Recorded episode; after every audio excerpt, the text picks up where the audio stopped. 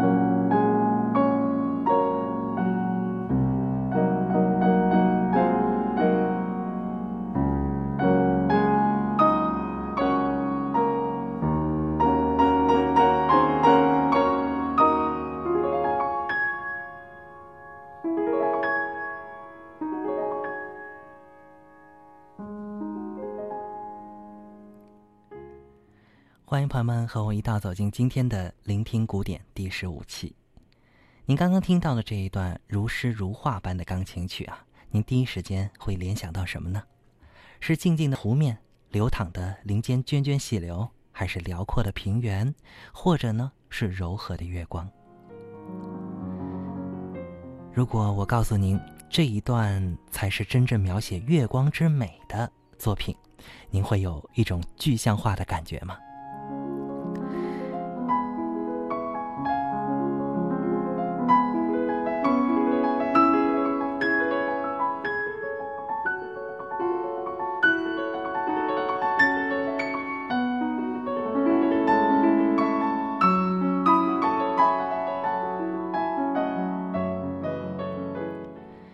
没错，您现在听到的是一首浪漫主义的印象派钢琴小曲儿，叫做《月光曲》。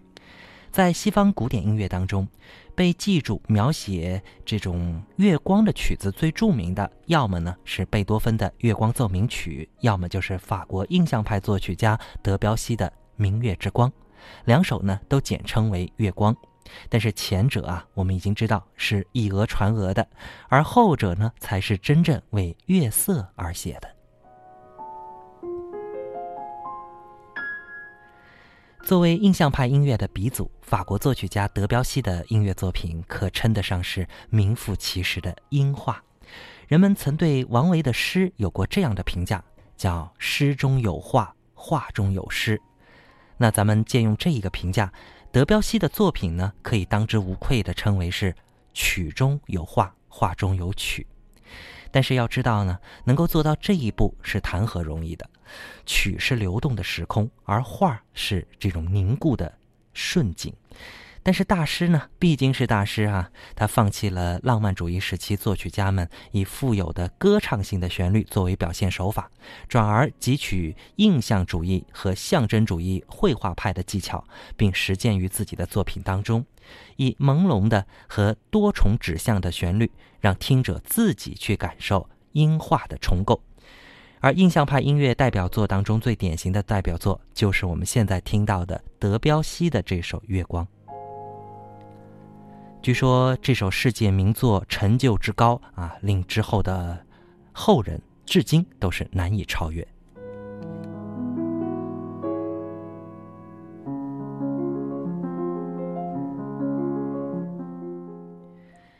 那么，为了更好的理解什么叫做印象派音乐，我们呢还是首先粗略的解释一下，到底什么叫印象派。这一点呢，咱们可以借助印象派绘画的定义，给您一定的提示。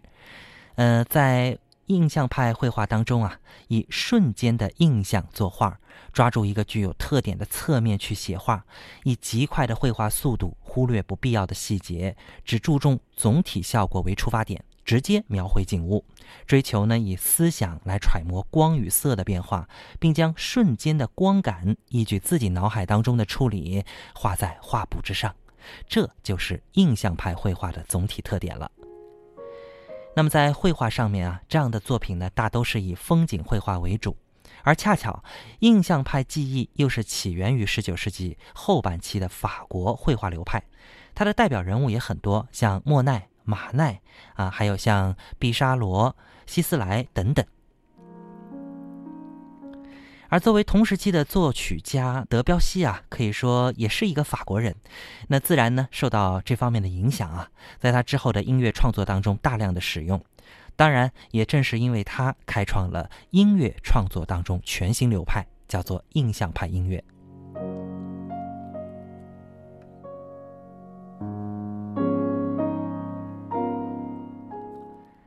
再说回德彪西，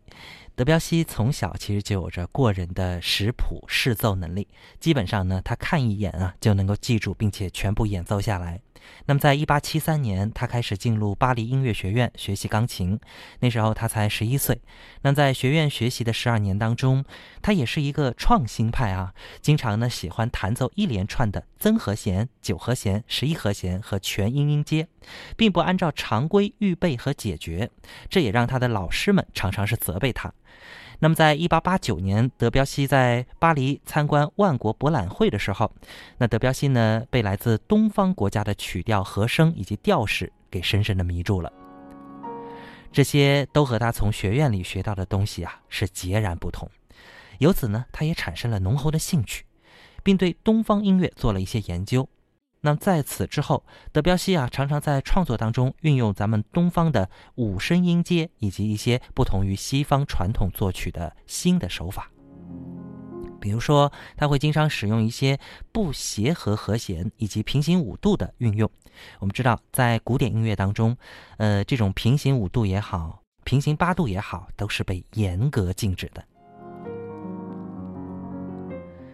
再加上那个时期，他又大量接触了同时期的印象主义的诗人、画家的作品和指引。那么之后，德彪西也确立了崭新的音乐风格，叫做印象派风格。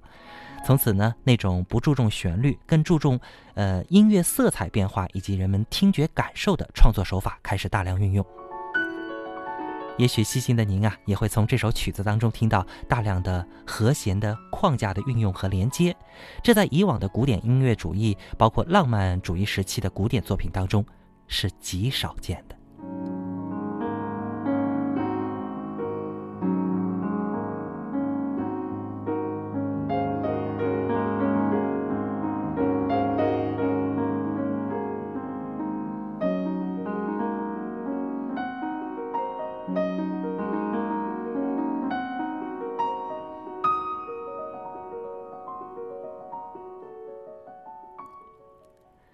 您现在听到的，这是来自德彪西的《月光》。其实呢，呃，它并不是一首单独的钢琴曲，它是属于德彪西在一八九零年开始创作，到一九零五年完成发表的《贝加马斯克组曲》当中的第三乐章。这部四个乐章的组曲本身啊，并没有在音乐界引起多少回响，但是第三乐章的这首《月光》却是美的让人窒息，流传至今。我们从他的音乐当中能够听到一种动态的感觉，动可以说是呃德彪西月光的精髓所在。在他的音乐里，月光如水般倾泻，缓缓流淌，充盈整个房间。德彪西的音符是有些离散的，打散了旋律，然而散而不乱啊，像是溢出的水银在地板或者台阶上走走停停。每一个音符都能够给您充分的想象空间。如果有人认为贝多芬的月光曲是仁者见仁，智者见智的月光，那么德彪西的月光曲啊，才算是描绘的月光本身。可以一夜倾城。感谢您的陪伴，在节目的最后，我们把这首德彪西的月光和大家完整的分享，更多的分享图文内容可以到我们的歌单的推送当中来收到。好了，朋友们，明天同一时间我们再见。